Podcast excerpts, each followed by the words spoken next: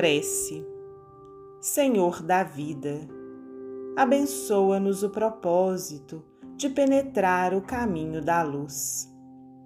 Somos teus filhos, ainda escravos de círculos restritos, mas a sede do infinito dilacera-nos os véus do ser.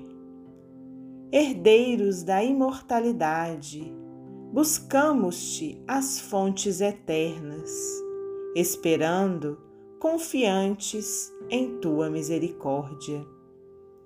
De nós mesmos, Senhor, nada podemos.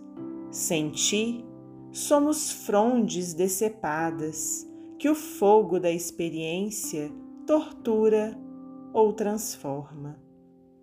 Unidos, no entanto, ao teu amor, somos continuadores gloriosos de tua criação interminável.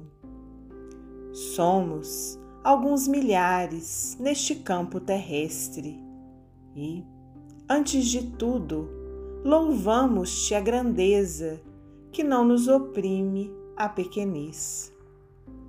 Dilata-nos a percepção diante da vida Abre-nos os olhos, enevoados pelo sono da ilusão, para que divisemos tua glória sem fim.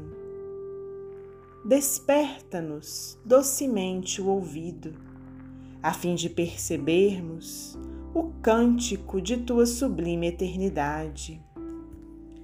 Abençoa as sementes de sabedoria que os teus mensageiros esparziram no campo de nossas almas. Fecunda-nos o solo interior, para que os divinos germes não pereçam.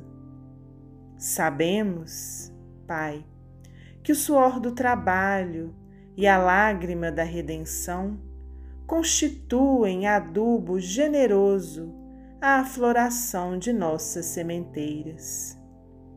Todavia, sem tua bênção, o suor enlanguece e a lágrima desespera. Sem tua mão compassiva, os vermes das paixões e as tempestades de nossos vícios podem arruinar-nos a lavoura incipiente. Acorda-nos, Senhor da vida, para a luz das oportunidades presentes, para que os atritos da luta não as inutilizem. Guia-nos os pés para o supremo bem. Reveste-nos o coração com a tua serenidade paternal, robustecendo-nos a resistência Poderoso Senhor, ampara-nos a fragilidade, corrige-nos os erros, esclarece-nos a ignorância. Acolhe-nos em teu amoroso regaço. Cumpra-se, Pai amado, os teus desígnios soberanos, agora e sempre. Assim seja Prece de Eusébio, do livro No Mundo Maior, psicografia de Francisco Cândido Xavier, pelo espírito André Luiz.